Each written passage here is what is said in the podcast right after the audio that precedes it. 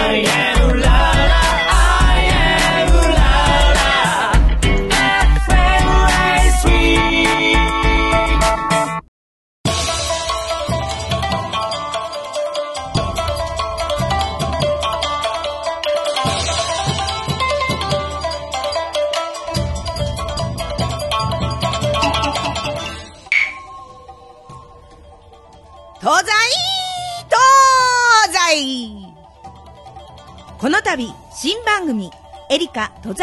西東西を放送するにあたり、工場をもって、ご挨拶、申し上げ、立てまつりまする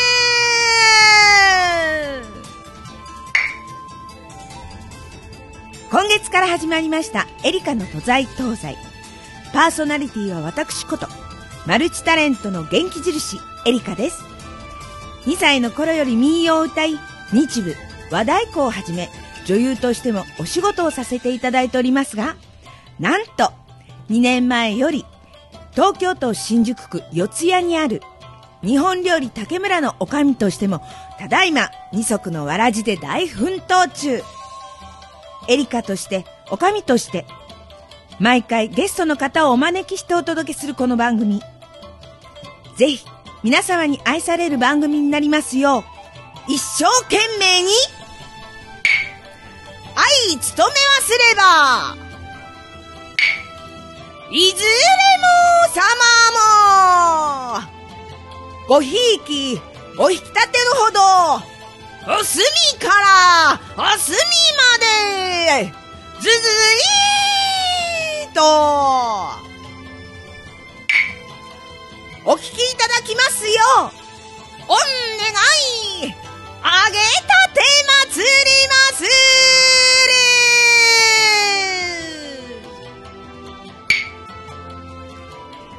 この番組は季節のお魚をメインにプライベートでご宴会で美味しく楽しくをご堪能いただくお店四谷日本料理竹村からお届けいたします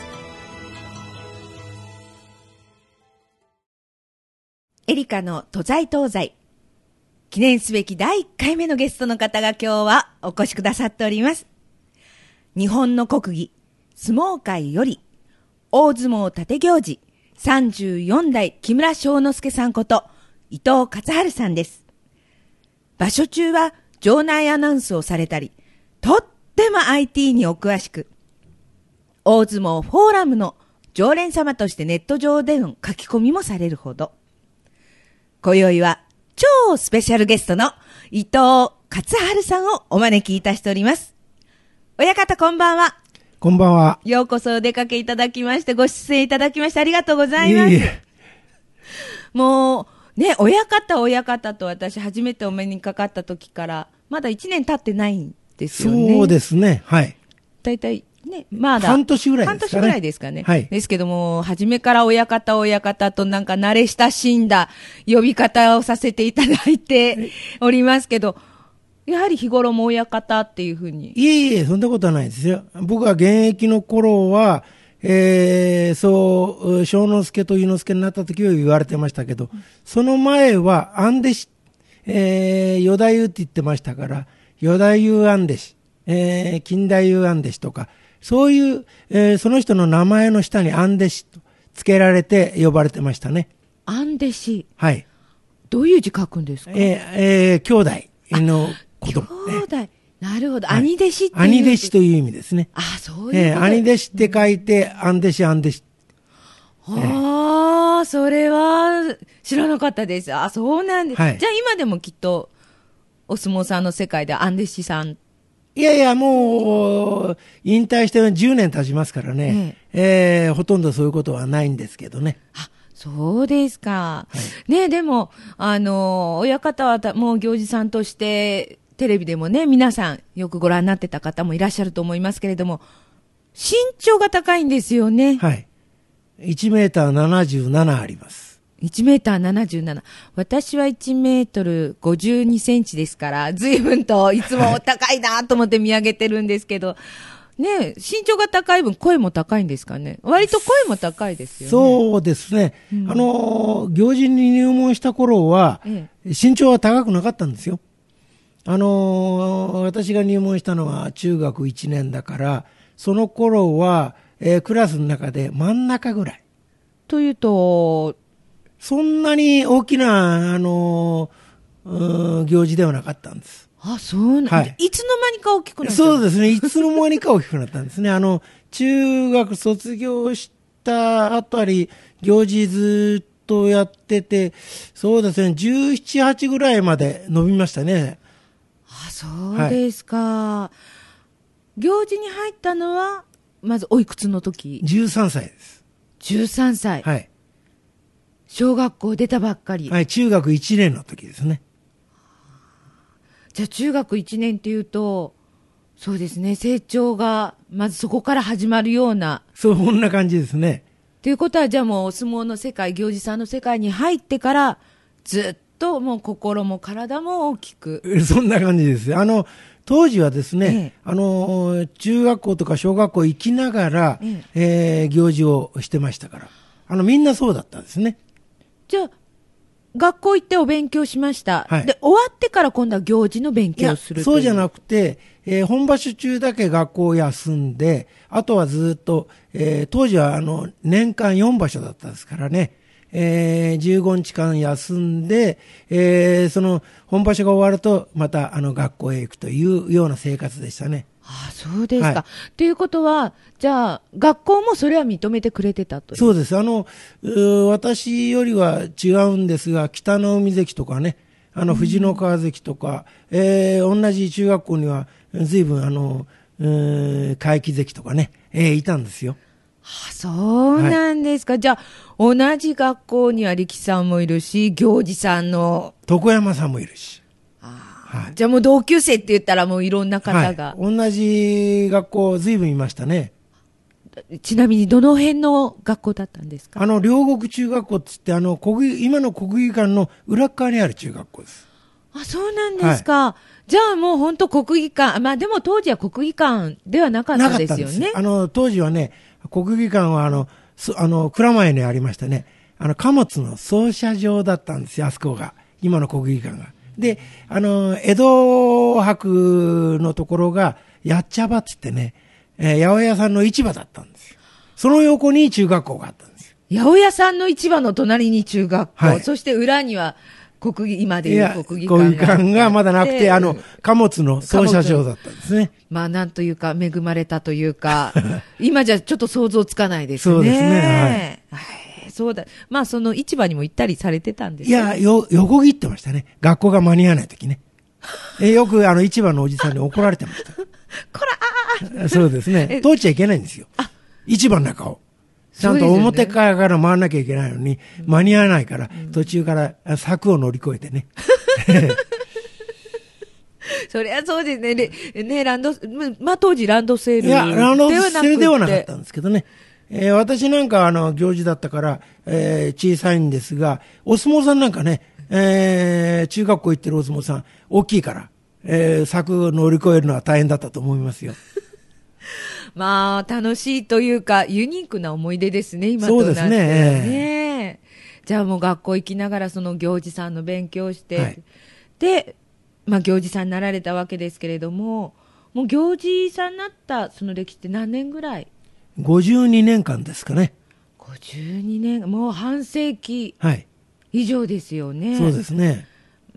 まあその中でたくさんの思い出とか、たくさんの、えーまあご苦労とかあったと思うんですけれども、まずは、立行司さんになる前ですね。はいもうその子供の頃から、こう、お勉強、はい。まあ、た行司さんのお勉強をしながら、はいっていう時にいろんなご苦労もあったと思うんですけれども、なんかそこで、これだけは忘れられないなっていう思い出ってありますか？普通、皆さんはね、あの、行事になると、いろんなことを、えー教えてく、先輩が教えてくれると思うんですよね。そうじゃなくて、あの、姿勢とか発声とかね、えー立ち位置とか、そういうことを教えてくれるんですけど、軍配の上げ方は教えてくれないんですよ。一番大事な勝負の見方というのは教えてくれません。自分で覚えるんです。教えてくれないんですか、自分で、えー、ですから、僕も先輩に教えられたとき、えー最後に、えーこの軍配はどうやって上げればいいんですかって言ったら、お前は、あの、勝ったと思った方へあげりゃいいんだよ。それだけ。それから、ずーっと、本場所を務めながら、経験しながら、覚えていくんですね。ほど。今みたいにこうだよ、こういう時あげるんだよとかではなく、はい見て学べ、はい。考えて学べ、はいそういう、要は、盗め。とは言わないんですけど、まあ、えー先輩のしてるのをそばでついてて、見よう見まねで覚えていくと。じゃあもうその中には失敗もあったりとか、はい。そうですね。あの、どうしてもね、見てるだけだから、どうしてそうなるかは、芯からわからないんですね。はい。ずーっとやってて、何回も失敗して、そのうちに、えー先輩に聞いて、えーで、その、なかなか聞くタイミングが難しくてですね、こういう時にはどっちにあげればいいとかっていう、そういうシーンがなかなか出てこないんですね。口では。ええ。で、自分で思ってるのと先輩が考えてるのとが違うんで、それでもやっぱり先輩は、大体どの辺を悩んでるかはわかるんで、安定氏が教えてくれましたからね、最後には。でしょうね。ええもう悩んだってわからないときは、やっぱり教えてもらわないと、えところがね、理解できないなかなかね、当時先輩はね、教えてくれませんでした。そういうものですか、はそれで苦労して覚えていくと、自然とね、えーそういうことは、あの、うん覚えていったことは忘れないですね。もう与えられたものではなくて、自分がもう耕して耕してっていそうういうですね。ことですよね。自分から追求していかないと、すぐ忘れちゃいますね。先輩に教えられたことは、右から左で。なかなか、あの、体についていかないですね。あの、行事やってても、うんその、丸い円形の、俗に勝負俵って言うんですけどね、はいそこの中から出ちゃダメだって最初教えられるんですけど、意味がわからないんですね。えーどうしてもね、端っこ行っちゃうんです。ええ端っこ行った方が楽だから。ええあの、要するに、残った残ったって言いながら、その勝負を見てられ、集中して見てられる。ところが、あの、勝負俵の中へ入ると、自分が動かなきゃいけない。お相撲さんが寄ってくると。で、逃げながら見てる。えところがね、あの、なんで端っこ行っちゃいけないって言われたか、分かんなかったんです、最初。そのうちに、端っこ行くと逃げ場がなくなるんですね。だからどうしても、うん、行事やってる時は中身で。それからあの、正面にお尻を向けちゃいけないって、最初に教えられるんですけどね、はいすぐ忘れちゃうんですよね。どういう意味だかはわからない。ああ、きっとあの、お尻を向けちゃいけないんだなって言われたとしか覚えてなくて、すぐ忘れちゃって、そのうちに失敗するとわかるんです。あのね、お尻を向けると、東西、東と西が逆に見えるんですね。あの土俵の上へ上がってみるとわかるんですけどね、円形で四角い土俵、あの土俵が四角くなってますから、たまり席だとか、末席のお客さんは、どっちの方面から見ても同じに見えるんです。瞬間的に。だから、正面にお尻を向けてはいけない。なるほど。今ずーっとこう、ね、土俵の上をこう思いながら、はい。親方のお話伺ってましたけど、もし自分がそうだったらと思ったら、回ってたらどこがどこだかは瞬間にして分からなくなるって、そうでしょうね。で、お客さんが同じぐらい入ってますからね、どっちが東で、どっちが西で、向こう正面だかっていうのは動いてるうちに分からなくなってくるんですね、目立つ人がいて、あの人がいるところが東で、こっちは少ないから西とか、なんかそういうふうに、に、色分けはできないんでね。ね、なってれば、ええまだしも正る面の人は白い洋。服、向こう正面の人は赤い洋服着てくれたり、緑色の洋服を全員が着てくれると分かるんですけ。そうですよね。えでも、あの、この、ね、土俵のところに、なんて言うんでしょうか。房ですね房がね、ついて色が、はい。全部違ってますけど。が、ところがね、あれ、土俵の上へ上がってみると分かるんですけど、房高いんですよ。結構高いんです。お客さんの位上の方に見てるから、お客さんの位置から見ると、下を見てるから、とか横から見てるから、あ、赤房した、あの、青房しただとか、えー白だとか、えー黒だとかって分かるんですけどね、いざ土俵の上へ上がるとね、あの房が見えないんです。昔はこの、柱だったんですねはい錦によく書いてありますけれども、その柱が色が違ったりとか、そこに房があったのかな？あの、ええ、いや、あの、四本柱で、えー館を支えてたんですよ。ところが、お客さんが見にくいっていうことで、上からワイヤーで吊るすようになったんです。そうすると、柱がなくなると。でも、房だけは残ってるんですね。房が代わりに。だから、あんまり低か、低いとお客さんに見えないんですよ。相撲が。何のために吊るしたかわかんないんで、ですね房がある程度高くなってます。じゃあ、かえって行司さんたちの方が、その分、いや、あの見えるんですけど、うん自分の位置は絶えず半円を描くように動いてるんです。今、房の話が出ましたけれども、あの房って、それぞれ意味がある意わけですよね。味がありますね。ええ、あの、白虎神、朱雀、玄武とかって、そういう神々、四つの神様を、あの祀ってると。また、えー一説にはですね、日本の四季を表しているとも言われてるんですね。春夏秋冬、え春夏秋冬はい。を表しているとも言われてます。春はきっと緑でしょうか？ただ、あの、見てもらうとわかるんですけど、ええ房の横に、ぶら下げてる房の横に、紙幣って神様に、はいえーおあのー、土俵祭りした時の、お祓いした時の紙幣がみんな縛り付けてあります。今度なんかあの、機会がありましたら、テレビでもなかなかあそこは見ないでしょうけど、うーん、しあの、四方の、えー房のところに、あのー朝でね、生の朝で縛ってあります。あ、そうなんですか。はい、何か機会があったらごそうですねね。私もちょっと勉強してみたいと思います。リスナーの皆さんもね、ぜひ今度は、大相撲をね、ご覧になりながら、あ、これかなと思ってね、ご覧になっていただきたいと思いますけど。房見てるとね、あんまり面白くないけど、相撲は。うん房よりか大入り満員っていうね、はい札をいつも、あ、今日は大入りなんだとか、満員、あ、満員御礼ですね。はいあそこ上からね。ええあれはよく画面でアップされるのでね、ですね拝見しますけど、房まではちょっと目に行く機会がなかったので、ね今度はちょっとその細かいところもね。一番肝心要の、ええ私を、う現役の頃、知ってる方は、随分いらっしゃるんですよ。ところが、行事を見てないから、今声だけ聞いてると、ど、うんどの、うん何代目の小之助がえー喋ってるか、きっとわからないと思います。それほど、えーどうしてもお客さんというのは力士を集中して見てるから、行事がいるのは知ってるんだけど、どんな行事だったかは覚えてないんですよね。でも親方の場合は身長が高いや、いから。あってもは覚えてないんです。あ、そういうもんええですかね。あの。ね、あの、呼び出し、行事、えー出てくるんですけど、えー覚えてないんですよね。で、えー白鵬関が出てくると、その白鵬関と稀勢の里関が来て、取り組みを取る。そこにだけじーっと見てるから、行事がいるのは知ってるんですよ。おあの、ご覧になってる方は全員知ってます。ところが、見てないんです。うーん。そうかもしれませんね。はい。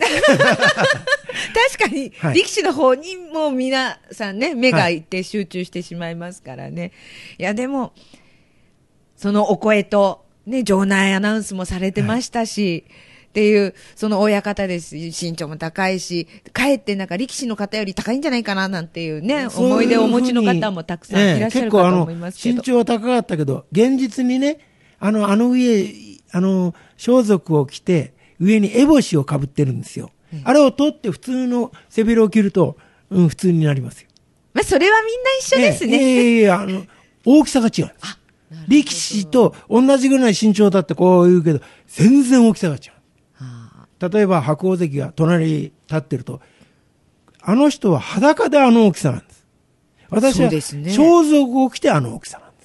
その違いがありええますか？私が裸になって、ああの人との隣に座ったら、ええ骨だらけになっちゃう。そんな感じです。細いですもんね。細いですはいで細いけど、もうお食事とかはもうしっかりと召し上がりになるんですよね。一緒です。はい。ねえ。だからその、まあ、お部屋好きで入られて、い、ろいろ、お料理の方も勉強されたっていうふうに。あの、免許もお取りになったって、ええ調理師免許お取りになったってお話ですけど、お料理の方も親方はもうお得意中のお得意で、料理番組にもね、お出になったりとか。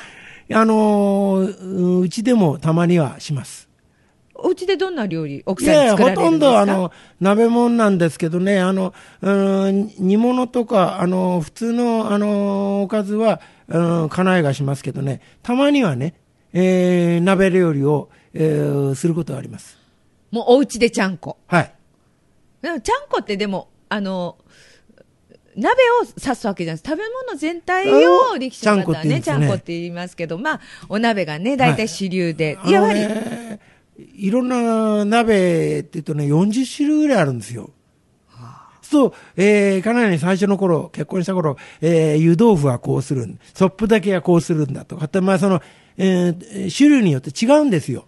で、入れる具材も全部違います。あの、えー、湯豆腐の時はキャベツだけど、えー、チリの時は白菜だとか、まあ、その野菜だけでも少しずつ違う。ところがね、どんどんどんどん教えていくとね、しまいにごっちゃ混ぜになっちゃうんですね。入れるものを。ええいろんなのが入ったお鍋で。その中のいろんなお鍋の中で、この、四谷日本料理竹村でも、はい親方に教わった直伝の湯豆腐でね、ちゃんこ鍋でやらせていただいたイベントがございますけど、あれはソップ炊きで、はい。美味しかったですええね。ちゃんこ鍋っていうのは、一番美味しいのは、腕がいい、悪いよりも、たくさん作ることですね。で、えー、ここの竹村さんの時、えー、30人分ですか ?50 人分ですそうかですね。まあ、30人作って大丈夫ですよって言ったのが、大将が50人前ぐらい作ったので、こんな大きなね、本当にお相撲部屋にあるんじゃないかっていう大鍋で2つ作ってましたからね。ところがね、ああやってたくさん作るとね、出汁が出て美味しいんですよね。で、またね、その出汁が出るね、はいにつけるタレ。あの秘伝のタレ、あれはまた、その、湯豆腐につけてめね、食べても美味しいんですけど、白いご飯とか、はい私はうどんを茹でて、はいそれにかけてええ。食べるとかね、しても、あの後もずっと食べてるんですけど、本当あれはね、美味しいものをね、教えていただいたと思って、もう、竹村でも、はい。おあの、お客様がね、はい。あ、食べたいって言って、もう大将喜んでね、はい。作るように、はい、皆さんご提供してますけれども、まあ、そのようなね、いろいろなこのレレシピとか、はい。今ね、ずっとお相撲の世界のお話も少ししていただきましたけれども、はい。親方この度、本をご出版されたんですよね。なんていう本でしたっけ？相撲見物ですね。そうなんです。バイリンガルで楽しむ日本文化、相撲見物。はい。これは素晴らしい本ですね。だって日本語と英語と書いてあって、はいバイリンガルになってるから、上を見るか下を見るか。そうですね。それでもうね、海外の方もすごく楽しめるし、お土産にはもう、もってこいの一冊ですよね。そうなんですよね。最初ええの相撲の本、うん、ということだけでなくて、友達に外国人がいたんでね、ええ彼から質問されるときに、もう突然聞くんですよ。あの、治療を切ってるときって、思考、思考を踏んでるときに、あれはなんだ？で、言ってる意味はわかるんだけど、えーその、日本人の奥さんに、こういう意味だよって言っても、なかなかその奥さんが訳すのが大変みたい。あの、相撲は一種独特なことをするんでね、治療を切ったり、普通の、あの、うん通訳の人が治療を切るってって、突然頭に思い浮かばないんですよ。その時に、この本を見てもらうと、横にね、日本語であの、治療を切る、これをこうするとか、思考を腰を下ろして踏むんだとかっていうのが書いてあるところの横に、英語で、あの、シャピロさんに翻訳してもらって、作ってもらったんですよ。これはまた、そして中に書いてあるっていうかね、織り込まれてもある錦絵。はいまあ、よく言う浮世絵ですね。こはいちらも素晴らしいのがたくさん描かれておりますけれども、この本は1800円で、ただいま絶賛発売中ですよね。絶賛とまではいかないんですけど、えー発売中です。はい。34代木村庄之助こと、伊藤勝春書、相撲見物。はい。書店にぜひ皆さんお出かけください。そして、もし、あれ？竹村でも？って言ってご連絡いただけたら、竹村でもこの本は販売いたしておりますので、ぜひご連絡ください。親方、もう少しお話伺いたいんですけど、もうお時間がなくて、今日はごめんなさい。残念ですねすいません、残念です。でも、最後に一つだけ、はい親方に伺いたいことがあります。親方の人生道は何ですか？ずっと無心だったですね。だから、これからも、うん、その時その時で、ずっと、えー人生を生きていこうと思ってます。なるほど。生涯現役っていうことですね。そうですね。勉強になりました。ありがとうございます。ええ本当にもっとお話聞きたいので、またぜひこの番組に遊びにお出かけいただきたいと思います。はいありがとうございます今宵はスペシャルゲスト、大相撲34代木村翔之助さんこと伊藤勝春さんをお迎えいたしました。親方、本当にありがとうございます。どうもありがとうございました。さて、このコーナーは、題してエリカのおすすめ。明日から始まるゴールデンウィーク、皆様のご予定はいかがでしょうか新緑の季節のエリカのおすすめは、春のお祭り。全国各地でお祭りが開催されますが、東京は港区白金台にある清少校各林寺のお祭りのご案内です。こちらは熊本城を築き上げた加藤清正公が祀られているお寺。運の強かった清正公にあやかり、苦悩に打ち勝ち、幸運に恵まれますよう、この両日に限り草勝負の入った勝ち守りが授与されます。勝負市が開催されるのはこのお寺。江戸最初の七福神巡りとしても有名です。毘沙門天を祀るお寺としても有名なこの各林寺。白金高輪駅より、または白金台駅より、徒歩で5分。そして、両日とも高輪のれん市も開催されます。屋台など各地の美味しい食べ物がずらり。その中でも一番のおすすめは、この4月4日開店20周年を迎えられた高輪寿司高橋のお稲荷さん。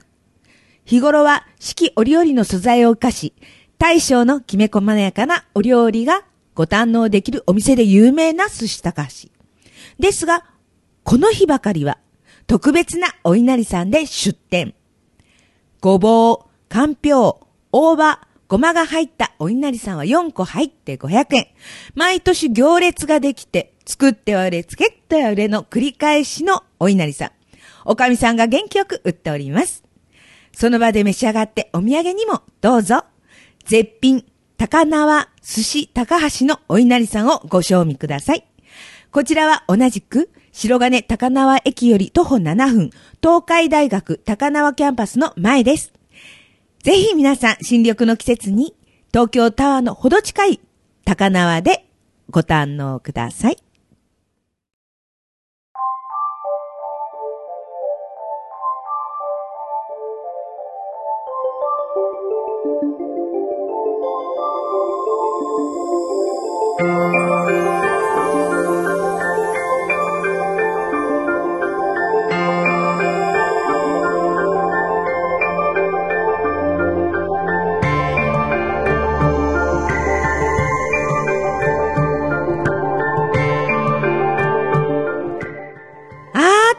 30分。やっぱり早いですね。今日から始まったエリカの都在東西いかがだったでしょうか？番組では皆様からのお便りをお待ちいたしております。IT の時代ですが、お手紙ファックスがこの番組的には嬉しいです。宛先は東京都新宿区三栄町7番地 JHC ビル地下1階。ファックス番号は03-6274-8350宛先は日本料理竹村まで。たくさんお待ちいたしております。本日のゲストもう本当にスペシャルゲストです。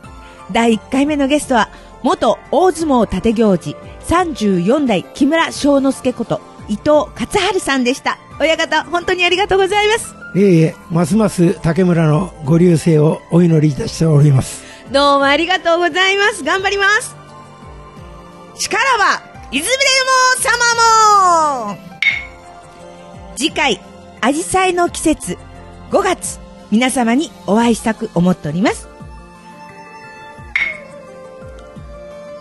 この放送は、季節の魚をメインに、美味しく楽しくご堪能いただくお店、日本料理竹村からの放送でした。